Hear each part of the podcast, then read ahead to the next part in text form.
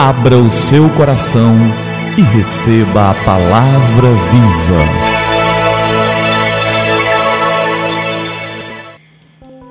Graça e paz da parte do nosso Senhor e Salvador Jesus Cristo. Eu sou o pastor Gilberto e eu quero te entregar a palavra viva. E o nosso tema de hoje é George Miller e a provisão.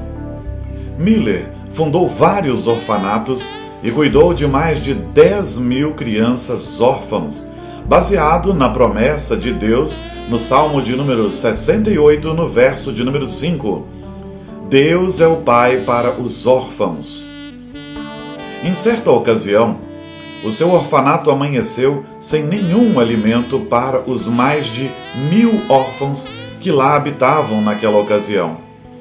Quando o desespero tomou conta de todos os funcionários, Miller disse: Não peço nada aos homens, minha aliança é com Deus.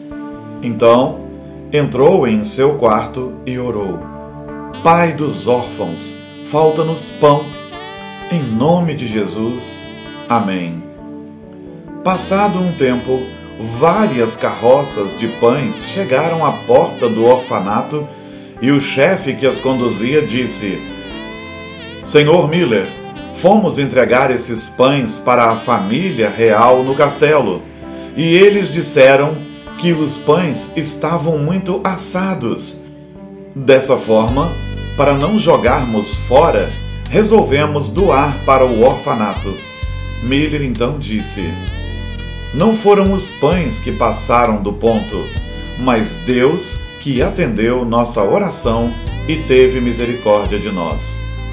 Miller foi um grande evangelista, teve uma comunhão invejável com Cristo e provou por inúmeras vezes o poder da oração com fé. Miller tinha um caderno onde anotou mais de 50 mil orações que foram respondidas por Deus. Lembremos de que quando vivemos na dependência de Deus, Ele mesmo cria circunstâncias favoráveis para nós. Miller viveu debaixo da promessa do Salmo 68, verso 5, e no Salmo está registrado: Pai para os órfãos e defensor das viúvas, é Deus em sua santa habitação. Sim, nosso Deus é o Deus provedor, nosso Deus é o Deus sustentador, nosso Deus é o Deus que cura e que cuida. Mas quanto confiamos nisso? Quanto de vida de oração nós temos? E quanto confiamos nas promessas registradas na palavra do Senhor para vivermos debaixo dessa palavra e lermos constantemente essa palavra? Quanto confiamos em Deus e na sua provisão? Esse é o desafio para nós.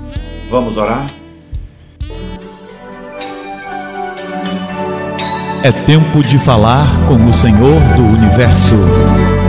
Senhor, obrigado pela tua palavra. Que creiamos na tua provisão, que creiamos no teu sustento, que creiamos na cura do Senhor e no fato de que o Senhor vem e nos atende.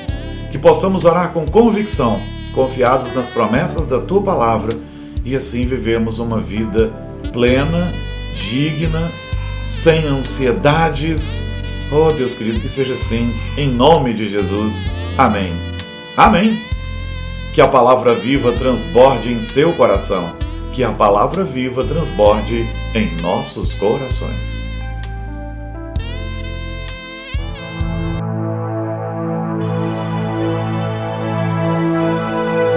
Abra o seu coração e receba a palavra viva.